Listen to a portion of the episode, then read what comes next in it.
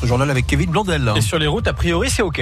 Oui, ça roule bien pour l'instant, il n'y a aucun souci à vous signaler. N'hésitez pas à nous appeler si vous rencontrez le problème sur la route. Quelques petits nuages, mais c'est beau. Voilà, soleil et chaleur au rendez-vous, des températures qui affichent 24 degrés ce matin pour atteindre les 30 degrés en cours d'après-midi.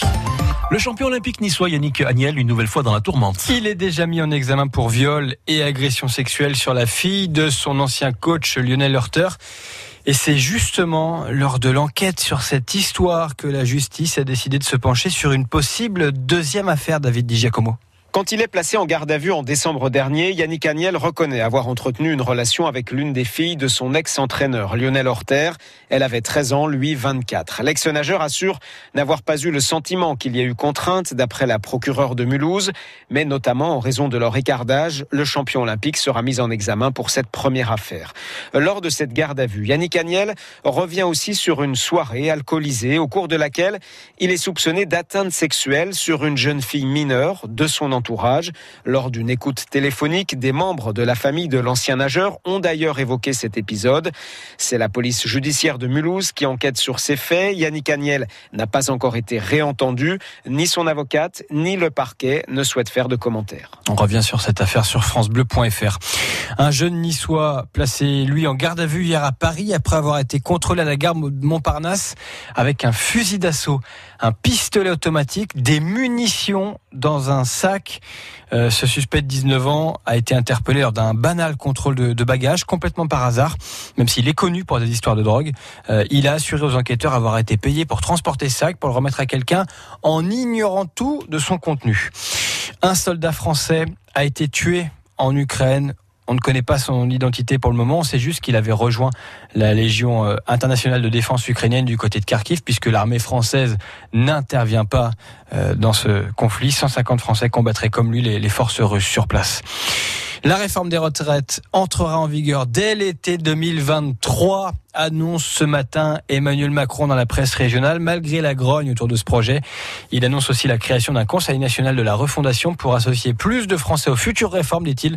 Ce sera lancé après les législatives. Vous sentez-vous en sécurité à vélo? Non, répondent beaucoup d'Azuriens lorsqu'on leur pose la question. Et on sait que l'insécurité, euh, c'est un des, des, freins à l'usage du biclou au quotidien. Le département des Alpes-Maritimes a donc annoncé son plan vélo hier à l'occasion de la journée mondiale de la bicyclette. Il s'agit de créer 85 km de pistes cyclables sur les 6 ans à venir. La métropole de Nice, elle, veut même en créer 160 en 4 ans.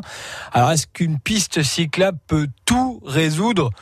Non, répond l'association Nice à vélo. Daniele Sotilé nous donne un exemple dans le centre-ville de Nice. Là, on est sur avenue euh, rue euh, Maréchal Joffre qui est un nouveau aménagement et il y a eu un raté, hein, c'est connu.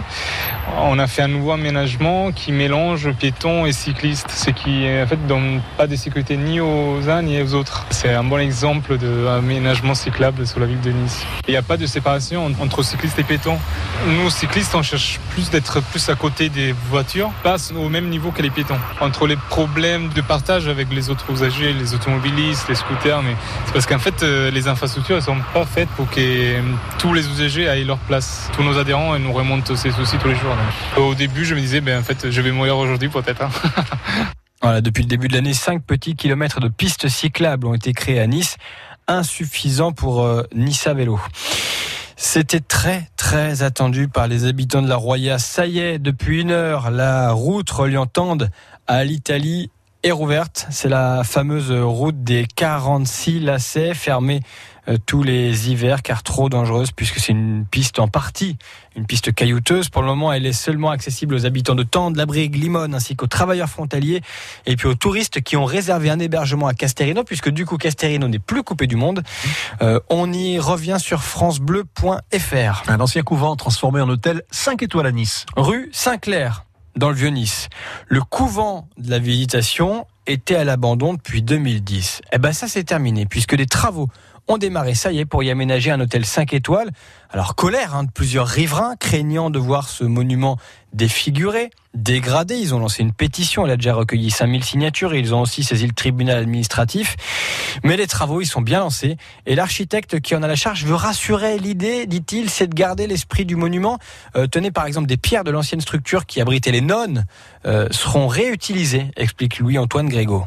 Comme les sœurs l'ont fait, on a ici juste en face de nous encore une fois ces colonnes qui sont en fait anachroniques, on le voit bien, elles sont médiévales parce qu'elles ont été prises par les nonnes pour faire leur bâtiment et elles les ont récupérées sur l'ancien site du château qui avait été démoli par Louis XIV. Et donc en fait c'était une certaine forme de réemploi parce qu'à l'époque évidemment on n'allait pas chercher les matériaux très loin, on n'avait pas les moyens. Donc elles ont creusé, elles ont pris les pierres qu'elles avaient là, des morceaux de briques, des tuiles, des ruines, elles ont construit ce couvent comme ça. Nous l'idée évidemment c'est de se rapprocher le plus de ça. Donc on a récupéré un maximum de pierres, on va reconstruire toutes les restantes avec ces pierres et les petits morceaux de murs qui sont cassés, on va également les restaurer avec ces matériaux récupérés.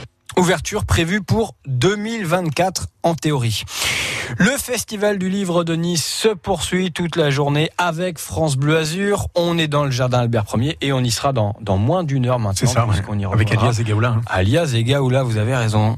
C'est surprenant et pourtant, mmh. la France a perdu contre le Danemark hier soir en foot au Stade de France. Défaite 2-1 en Ligue des Nations. Benzema a marqué un but fabuleux. Ça n'a pas suffi. Bon, ce qu'il faut noter quand même, c'est que dans ce match, il n'y a pas eu de débordement autour de ce fameux Stade de France. Après tout ce qui s'est passé le week-end dernier, 6000 policiers et gendarmes étaient mobilisés euh, pour bien tout surveiller, pour faire de la pédagogie aussi. Le gym, pendant ce temps, poursuit son recrutement et entame les, transferts. On a une semaine de l'ouverture du, du, mercato. France Bleu Azur vous annonce ce matin que ça négocie toujours entre Walter Benitez et le club, le gardien en fin de contrat en juin. Même chose avec Justin Kluivert, prêté par euh, la Roma. Euh, on revient sur tous ces dossiers en cours sur l'appli mobile ici à Roland Garros. C'est jour de finale chez les dames cet après-midi. Vous avez essayé d'imiter une balle de tennis là. C'est pas tout à fait ça. Mais là, c'était un cochon de rouge. C'est ça.